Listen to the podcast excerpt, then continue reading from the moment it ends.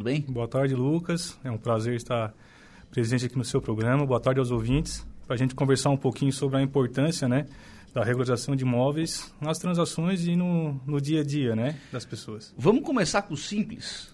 Com, com aquele. Vamos lá, tá, tá tudo fácil, tá tudo certo. O cara comprou um terreno que já tem escritura. Esse tá. Né, melzinho na chupeta. Melzinho, melzinho na chupeta. Está, esse está com a situação mais tranquila. Esse né? está tranquilo. O que, que ele tem que fazer para fazer uma transferência de imóvel? Ele deve procurar o cartório de registro de imóveis, né? Com a sua escritura, fazer o protocolo do título, né?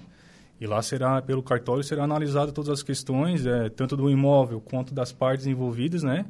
Estando toda, tudo ok na documentação, o cartório vai efetuar esse registro, o proprietário vai sair com a matrícula do imóvel em seu nome, né, que será uhum.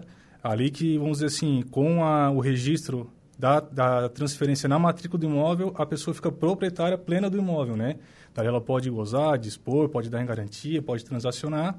Então, o primeiro passo que ela tem que fazer é levar esse título a registro no cartório de registro de imóveis, tá? Uhum.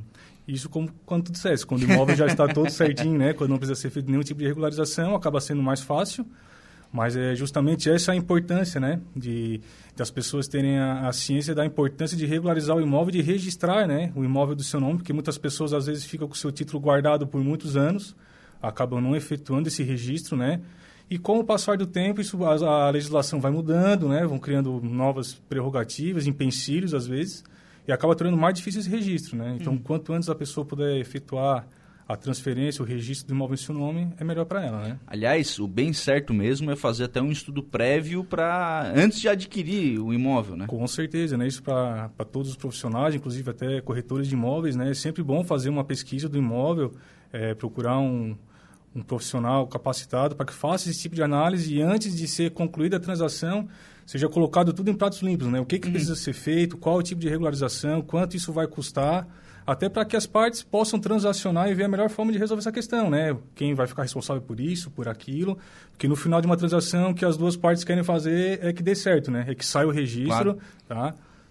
Sim. É, é o, o, quando o cidadão está comprando um terreno, né, o que ele quer é ter o terreno no nome dele sem, sem ter maiores problemas, né? Com certeza. Então, e só a título de claras, curiosidade, né? né? Existem estudos que hoje no mínimo, né, 50% dos imóveis no país é, precisam de regularização.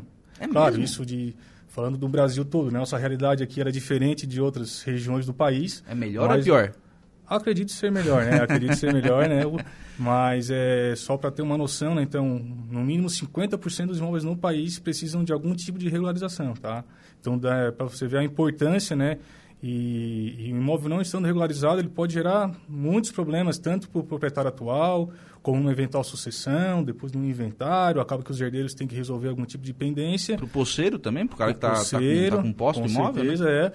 Quem tem a posse de imóvel é importante, o quanto antes também é, verificar como regularizar o seu imóvel, se é através de uso capião, através de uma adjudicação compulsória, né? Existem várias formas de se registrar esse título, né? Mas tudo, né? Cada caso é um caso, né? Cada imóvel tem a sua peculiaridade.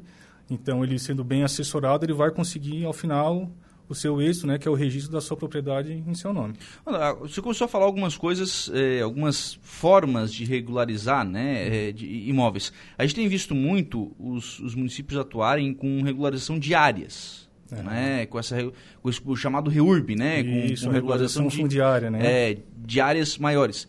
Isso, isso a gente está vendo que é possível, né? Tá, tá, sim, sim, hoje em dia está sendo feito, né? A cada, a cada a gente nota, né, o movimento dos municípios em querer cada vez mais regularizar essas áreas uhum. que na verdade já se tornaram um núcleo urbano, né? Uhum. E esse núcleo urbano, é, a, hoje em dia vamos dizer assim, a situação fática lá no imóvel não tem mais nada a ver com a área que está no registro, já foram abertas ruas, as medidas já não batem mais, então uma solução, né, cabível nesse caso seria a própria REURB, né? Uhum. Então, em parceria junto com os municípios, existe o REURB social, o REURB especial, tá? Então, existe essa modalidade, modalidade, também de regularização. Mas isso num aspecto mais amplo, né? Quando a gente fala assim, é. de, um, nicho populacional um pouco maior, né? É, é, a, o que eles têm dito é o seguinte, é o seguinte, né? Tem que ser uma área, tem que ser um loteamento, tem que ser isso. um bairro, alguma coisa nesse sentido. Isso, geralmente são...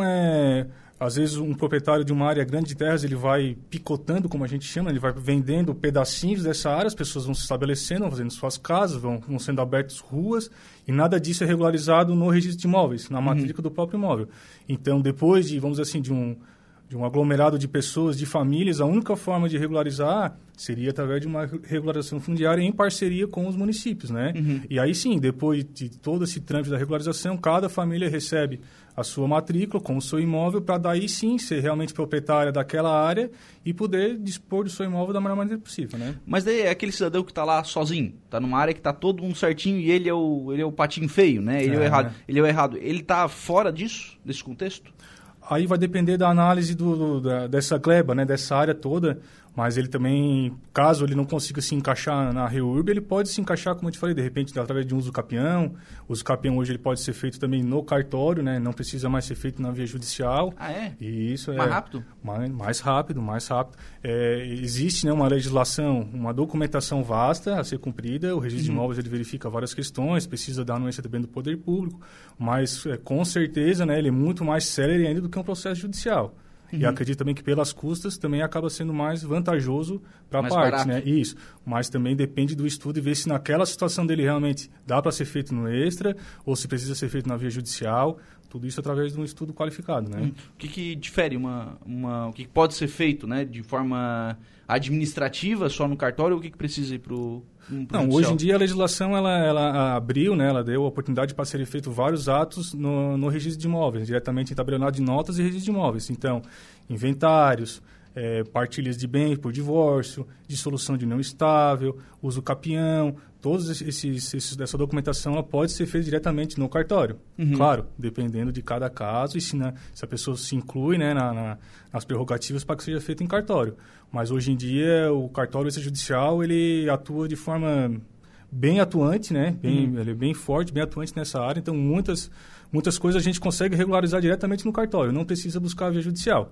Claro, se não der certo no cartório, Sim. a gente busca a via, a via judicial. Mas hoje em dia a gente tem essa, essa facilidade, né, vamos dizer assim, de muita coisa poder ser feita diretamente no cartório. Tá? O que, que tu já tens é, visto, né, a partir do momento que começou a atuar nesse, nesse segmento, o que, que tu já tem visto de exemplos aqui na, na cidade ou na, na, região, enfim, de imóveis que estão sendo regularizados? Olha, o que a gente nota, assim, é, é o mercado imobiliário Aranguá anda bem aquecido, né, já de uhum. anos, enfim, a gente sabe que existem muitas transações imobiliárias, muitos loteamentos que estão sendo feitos, então que às vezes necessitam de um estudo prévio para ver qual modalidade, se é um desmembramento, se é um loteamento, se é um desdobro, junto à lei municipal, ver quais são, é, cada área, em qual ela se encaixa, né, qual modalidade ela se encaixa. É... Sim, se, se tem, é, quais são os, o, Quais são as características né, desses imóveis que estão sendo regularizados aqui? O que, que, que já viu? Também temos outras questões que são as regularizações de construções. A gente, tem, a gente sabe que muitas pessoas acabam construindo as suas casas, porém não fazem a averbação da construção na matrícula do imóvel. Tudo isso também precisa ser regularizado por quê? Vamos supor, é, se eu vendo para você um imóvel, uhum. existe uma casa ali construída, porém na escritura essa casa ela não apareceu porque não consta essa informação na matrícula do imóvel. Você comprou o terreno com a casa você já quitou, tudo certinho, registrou a escritura no seu nome, está lá a matrícula em seu nome, aí você vai querer fazer um financiamento bancário. Uhum. O banco vai fazer a vistoria, ele vai dizer, opa, tem uma casa aqui, só Sim. que essa casa já estava construída há muito tempo.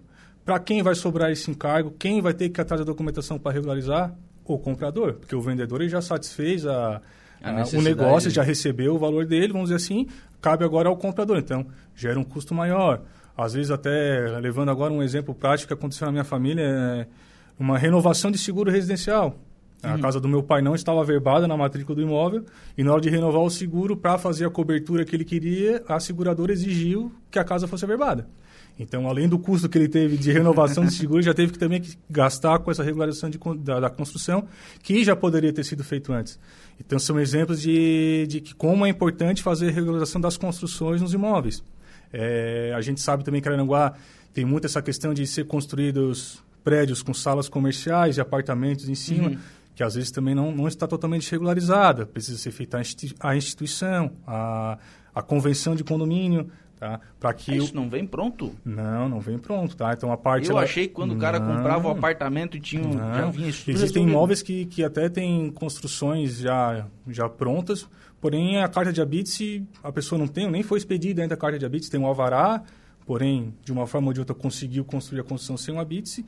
E aí depois, quando vai transacionar, que é o que geralmente acontece, a pessoa vai postergando, vai deixando, vai deixando, e quando precisa, ela quer rapidez, ela quer uhum. agilidade de todos os órgãos, mas a gente tem que respeitar os prazos legais e nem sempre isso é possível. Então, a parte, às vezes, fica agoniada, vou perder o um negócio, é, vou, vou, vou perder dinheiro, enfim, porque não regularizou o seu imóvel antes. Então, todos os edifícios, né, para que vire realmente um condomínio, né, para que vire um uhum. condomínio, que cada unidade tenha a sua fração ideal, a sua matrícula separada, para que cada um possa usufruir da melhor forma, tem que ser feita a instituição e convenção de condomínio, tá? Então, a gente também vê vários casos em Araranguá que, que, que, existem ainda construções que precisam desse tipo de regularização. Eu não sei se é uma impressão falsa, talvez, né? Que a gente que não está no setor olha de fora... Isso aí só acontece quando o cara vai financiar alguma coisa na casa, né? Olha, é, é um caso que hoje Sim, em dia, é... acredito até que antigamente os bancos também, as, as instituições financeiras, eles também não levavam isso muito em consideração. Eles jogavam lá cláusulas genéricas dentro de um contrato, hum. dizendo que, que benfeitorias, que qualquer melhoramento também estaria incluído. Porém, hoje em dia a gente nota que eles querem que a matrícula do, da pessoa esteja atualizada, esteja toda certinha. Então, se tem construção, tem que averbar a construção. Se tem alguma medida errada, tem que fazer retificação de medida. Às vezes, a parte também comprou, comprou um terreno solteiro e já casou, já se divorciou, já casou com outra pessoa e não, e não fez nenhuma atualização na matrícula. Isso também é muito importante. Porque a regularização de imóveis, o que, que é? Ela, ela, a gente pode dividir ela em duas, né? Que é a parte das pessoas, né, das partes envolvidas, do proprietário e do terreno propriamente dito. Então a pessoa, às vezes, ela casa, ela altera o nome por causa do casamento, ela tem que fazer a verbação no cartório. Ela mudou algum número de um documento por algum motivo, mudou, mudou o RG, mudou o CPF, sei lá. Ela precisa fazer essa atualização no registro de imóveis divorciou, tem que ir lá verbal o divórcio. Houve partilha de imóvel, tem que registrar essa partilha. Tudo para quê? Para que no futuro próximo não estoure tudo de uma vez só e a pessoa tem que regularizar tudo de uma vez. Isso demora tempo, demanda um estudo, o cartório tem os seus prazos. Então, é como eu falei, às vezes esse tempo faz a pessoa perder um negócio, é, gera às vezes um transtorno para uma família. Por uhum. exemplo, a pessoa vai lá, é, o proprietário do imóvel faleceu Aí vamos supor que, que não deu de fazer o, o inventário no extrajudicial, isso já está no judicial tramitando já há alguns anos, uma partilha complicada, é, mas enfim, chegaram num acordo os herdeiros. Vão dar entrada no registro de imóveis daquele registro, não conseguem, porque o imóvel não está regularizado. Uhum. Então isso gera um transtorno, inclusive, com às vezes tendo que modificar alguma coisa na partilha judicial para poder ser registrado, tá? A gente não está falando aqui do direito das pessoas em si, é, que isso não o cartório não acaba não discutindo, né? Mas assim, é, a forma como aquele aquele documento possa ser registrado. Existem requisitos, né? Existem leis que, que o cartório é obrigado a seguir para que seja registrado esse, esse, esse título, né? Então, quanto se o imóvel já tivesse regularizado, não daria esse problema. Já pensou mexer numa partilha enorme, ter que lidar com os herdeiros de novo, às vezes tem alguma, alguma briga de família, algum, algum problema maior que tem que mexer tudo nisso de novo, sendo que você já estava lá com o formal de partilha prontinho para registro. Tudo isso por quê? Porque o proprietário, né, o que faleceu, a própria família não regularizou toda essa questão antes. Então, está aí mais um exemplo da importância né, das pessoas regularizarem os seus imóveis. Uhum. Hoje em dia, hoje vocês fazem todo esse serviço, todo esse acompanhamento junto ao cartório? É, hoje em dia eu tô, Hoje, na verdade, eu, eu, me encontro bacharel em Direito, mas é, eu já estou nos trâmites finais para conseguir o meu registro da, da OAB, já é, encaminhei a documentação, porque quando eu passei no exame da ordem, eu já era escrevente no registro de imóveis, certo. e aí incompatível com a função. Então, a hora que eu me desliguei do registro de imóveis, já dei entrada no, na documentação. Estou esperando agora a solenidade. Acredito que até meio de fevereiro já, já esteja aí, porque o escritório vai trabalhar com isso. Hein? Advocacia, assessoria uhum. imobiliária, notarial e registral. Então, ela tanto ela segue, ela vai seguir, se precisar, por exemplo, no judicial, a gente vai tratar do judicial, mas já pensando lá no registro também. Uhum. Que a pessoa que só finaliza mesmo, né, vamos dizer assim, a transferência, passar para o nome da pessoa com registro. Então, tem aquele título, né, só, registra, só é dono quem registra. Uhum. Então, a nossa, a gente faz todo esse tipo de auxílio, é, loteamentos, desmembramentos, incorporações, registro de divórcio, partilhas, inventários, é, qualquer tipo de, de regularização que o imóvel precise, né? A gente, tá, a gente trabalha nessa área, tá? Porque, vamos lá, o cidadão comum, né, ele não tem a menor ideia de como é que isso funciona, de é, do que, que tem que levar, Sim. o que, que não tem que levar, o que, que é documento, o que, que não Sim. é, o que, que prova, o que, que não prova. É? É, é, e sim, se tem alguém que não. Aqui, ó, tá aqui, fa faz. Isso. A gente sabe que realmente esse, essa área do direito imobiliário ela é, ela é bem complexa, ela envolve também outras matérias uh, do direito, né? E a gente tem legislações federais, estaduais, municipais para cumprir, né? Dependendo da situação. Então é muito importante, né, que a pessoa antes de fazer qualquer tipo de negócio procure uma assessoria especializada, tá? Que isso com certeza vai poupar tempo, vai poupar gastos desnecessários, incomodações desnecessárias, sendo que ela vai estar sendo bem assessorada, né, para que ela consiga o mais rápido possível solucionar o seu problema junto ao registro de imóveis, tá? Ou, se precisar, na via judicial. Sim. É, aí é, vê como é que fica. Resolve toda essa. Tira isso da, da, da, Não digo da responsabilidade do cidadão, mas enfim, tem alguém que sabe e vai fazer esse acompanhamento. Com né? certeza, né? A gente justamente. É, primeiro de tudo tem que ser feito o estudo do imóvel em si, né, da matrícula do imóvel, ou às vezes o imóvel não tem nem matrícula ainda, porque ele não, não foi feito nenhum ato nele antes, da, da, antes do ano de 1973, que é a Lei de Registros Públicos é a Lei 6.015 de 73. A partir dali, ela determina que todo imóvel deva ter uma matrícula própria, porém, existem ainda vários imóveis que estão nas chamadas transcrições, que são os livros antigos do cartório, quando ainda é feita à mão, nos livros antigos, né, são chamadas transcrições. Então, Tem todo, isso ainda? Existem muitos, muitos imóveis que, é, como eu falei, a pessoa comprou lá em 1970, nunca mais mexeu no imóvel, nunca mais já casou, às vezes já divorciou, pois nunca fez uma verbação dessa de atualização de dados, nem do imóvel, nem da pessoa. Ele está lá paradinho nessa, nesse livro de transcrições. Porém, a hora que ele precisar transacionar ele, se ele quiser vender, se ele quiser fazer alguma coisa, ele vai se deparar com esse problema. Preciso abrir uma matrícula para esse imóvel. O que, que eu preciso fazer? Uhum. Aí é onde vem o estudo. O que, que precisa da gente se especializar da pessoa, o que, que a gente precisa analisar do imóvel, para que a gente possa dar um parecer e dizer, não, precisa fazer isso, isso e isso, a gente vai fazer dessa forma, para que o senhor consiga abrir uma matrícula do seu imóvel e, a partir dali, transacionar, dar em garantia, vender, enfim, fazer o que a pessoa quiser fazer com o seu imóvel, né? É, às vezes a gente imagina que, é, que existe um checklist, né? É. tipo assim, ah, não, traz aqui é, RG, CPF, comprovante de residência e o do, é, contrato de compra e venda e está resolvido. Até existem alguns, assim, alguns documentos que são padrões, né? Mas é, o checklist, enfim, ele é meio falso, por quê? Porque, como eu te falei, cada imóvel tem uma peculiaridade. Às vezes o que, o que é para o teu imóvel não é para o meu. Então não existe uma lista pronta, existe sim dentro da legislação, dentro do, do Código de Normas da Corredoria aqui do Estado, todo um norteamento né, de como deve ser feito. Porém, tudo isso depois passa lá pelo exame do cartório, né? As uhum. pessoas fazem análise jurídica, informam se houve algum problema e a parte vai tentar solucionar aquele problema, né? Mas é, como eu te falei, o importante é que a pessoa tenha essa noção de que a matrícula do imóvel é como se fosse a certidão de nascimento de casamento dele. Então, todo o ato que ele for fazer, ah, o imóvel alterou um bairro, alterou a confrontação, a medida não está batendo, foi feito um levantamento em campo, a medida não está batendo com o que está na matrícula.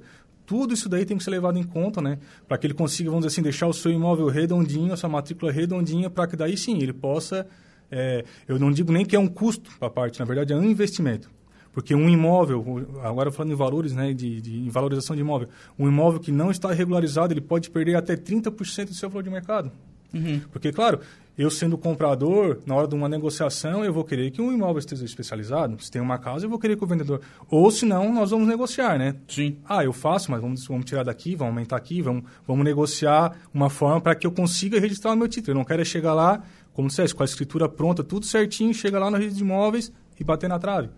Então, acho que a, intenção de todo mundo, quando faz um negócio, né, tanto vendedor como comprador, é que o negócio dê certo para que todo mundo possa, vamos dizer assim, né, o vendedor recebe a sua parte, o comprador adquire a sua propriedade e encerra a negociação, né? Sim, é o tal negócio, né? Contrato é só contrato, né? A contrato, propriedade realmente é a escritura. Justamente, né? é o registro de imóvel. Até pode, é, existem transferências que podem, por exemplo, uma compra e venda por contrato particular, ela pode também ser registrada no registro de imóveis, porém conforme o artigo 108 do Código Civil, ele não pode ter valor de mercado é, inferior, é, superior a 30, a 30 salários mínimos. Então, se o teu imóvel tiver o valor de mercado inferior a 30 salários mínimos... Inferior a 35, 40 isso, mil reais. Isso, mais ou menos isso. Um valor de mercado desse, você consegue fazer, sim, um contrato particular de compra e venda e registrar no registro de imóveis. Claro, esse contrato bem elaborado, com as cláusulas específicas, enfim, ele consegue ser registrado. A, a partir de 30 salários mínimos é obrigado a fazer a escritura pública, tá? Em uhum. qualquer tabelião de notas, as pessoas vão lá, entregam a documentação, o tabelião vai lavrar a escritura, para depois a pessoa ir lá no registro de imóveis e efetuar o seu registro. Após o registro, ele vai ser o proprietário desse, desse imóvel, né? E quando tem disputado? Não tem, por exemplo, bom, tem aqui um, um terreno, é, tem aqui uma escritura pública, o proprietário é o fulaninho de tal, mas está aqui o cidadão com um contrato de compra e venda, ele comprou, pagou recibo e tal, querendo alterar, alterar a escritura. E o cara diz, não, não, eu não quero alterar a escritura.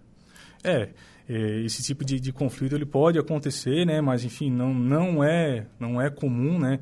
Mas é como tu disseste, tudo a gente consegue resolver, vamos dizer assim, né? Uhum. É, a gente a pessoa tem que tentar encontrar contato com o vendedor ou tentar fazer que essa retificação talvez não precise da participação dele, enfim, tudo isso, até na hora de, de confeccionar essa escritura, de repente a pessoa é, já pegou uma procuração do vendedor para regularizar qualquer tipo dessas questões, então ele não vai precisar da participação, porque ele já tinha uma procuração uhum. para isso, mas tudo isso bem assessorado, né, é, bem orientado para evitar qualquer tipo de transtorno, tá? E voltando ao assunto que tu falaste, que tem muita gente também que eu sei que tem é, o tal do contato de gaveta, esse é um dos riscos, porque um vendedor, vamos dizer assim, um vendedor de má fé, ele pode fazer vários contratos, né, de um mesmo terreno. Sim, a partir do momento opa. que eu, eu fui lá, eu fiz, eu paguei, estou com um contratinho na mão, mas eu vou deixar na gaveta e não vou fazer a escritura, não vou registrar, corre o risco do quê? De quando ele for registrar e ainda está no nome do antigo proprietário, ter uma penhora lá, Sim. ter uma disponibilidade, porque esse imóvel ainda está no nome do vendedor. Ou pior, alguém foi mais rápido que ele já registrou o contrato dele, a escritura dele. Aí vai dar um problema. Claro, tudo isso ele vai poder brigar depois, provavelmente judicialmente, ele vai provar que ele foi um comprador de boa-fé, a data da transação, os recibos, enfim.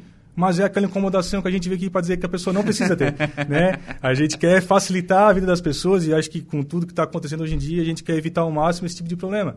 Então, se a gente pode evitar de até futuro, como eu falei, até futuramente, na, na hora de uma sucessão, não deixar nenhum tipo de problema, a gente deve sempre procurar fazer a regularização do seu imóvel. Tá? Uhum. Isso, sem contar os caras compraram terreno na terceira coroa, né? Também existe isso. Antigamente era mais, mas é, a gente tem que, é, o, o, comprador, né, o cliente, ele tem que estar sempre antenado a esse tipo de coisa. É, às vezes um, é, o valor muito irrisório, prestar atenção porque que às vezes está tão barato, né? Aquela uhum. história, quando a esmola é demais, você desconfia. Peraí, a gente tem mais ou menos Mas uma noção evoluiu de... isso?